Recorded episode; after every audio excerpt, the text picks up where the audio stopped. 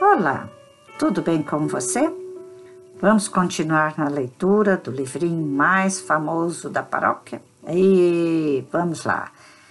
Vamos dar continuidade ao livrinho famosésimo, aquele livro que nos enche de alegria, aquele livrinho tão pequeno e tão cheio de respostas para a nossa vida. Eu sou a Ludmere, coordenadora da Casa Espírita Luiz Picelli, aqui em Maringá, no estado do Paraná, e nós vamos dar continuidade ao livrinho, então, Respostas da Vida, do autor espiritual André Luiz, que nos trouxe este livro maravilhoso através da psicografia de Francisco Cândido Xavier. O tema de hoje é pensar.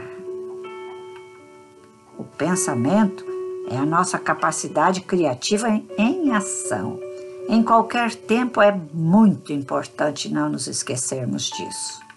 A ideia forma a condição. A condição produz o efeito. O efeito cria o destino. A sua vida será sempre o que você esteja mentalizando constantemente. Em razão disso, qualquer mudança real em seus caminhos virá unicamente da mudança de seus pensamentos. Imagine a sua existência como deva ser. E, trabalhando nessa linha de ideias, observará que o tempo lhe trará as realizações esperadas. As leis do destino correrão de volta a você tudo aquilo que você pensa. Nessa verdade, encontramos tudo o que se relacione convosco, tanto no que se refere ao bem quanto ao mal. Observe e verificará que você mesmo atraiu para o seu campo de influência tudo o que você possui, tudo aquilo que faz parte do seu dia a dia. Deus é amor e não pune criatura alguma. A própria criatura é que se culpa e se corrige ante os falsos conceitos que alimente com relação a Deus. Em nosso íntimo, a liberdade de escolher é absoluta. Depois da criação mental que nos pertence, é que nos reconhecemos naturalmente sujeitos a ela. O bem eterno é a lei suprema.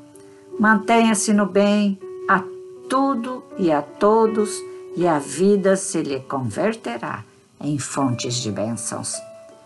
Através dos princípios mentais que nos regem, de tudo aquilo de nós que dermos aos outros, receberemos dos outros centuplicadamente. Isso pode ser em forma de bênçãos, não é? Quem sabe estamos precisando de bênçãos, mais bênçãos. E eu tenho certeza que todos nós estamos precisando. Então, para que a gente comece a receber as bênçãos, vamos praticar o bem. Colocar em nosso trabalho dioturno o bem. O que seria o bem? É o bom sendo expandido, não o mal. É o pensamento ególatra sendo retirado de nós, é o pensamento vaidoso sendo extirpado também Deixemos esse ego para lá. Vamos trabalhar mais, vamos dar as mãos, vamos amar a nossa tarefa, amar ao próximo como nós mesmos, como disse Jesus. Fora da caridade não há salvação. Jesus foi pontual. Para quem é essa caridade? Para nós? Hum, acho que não, né? É para o próximo. Então, arregacemos as mangas e vamos trabalhar juntos.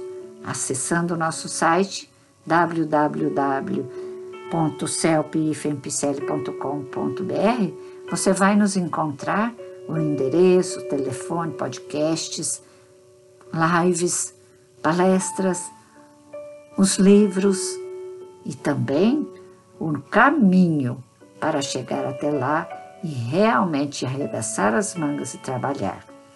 Te desejo muita paz e sabedoria para implementar o seu caminho diferentemente do que estamos fazendo até então. Fique com Deus. Um grande abraço.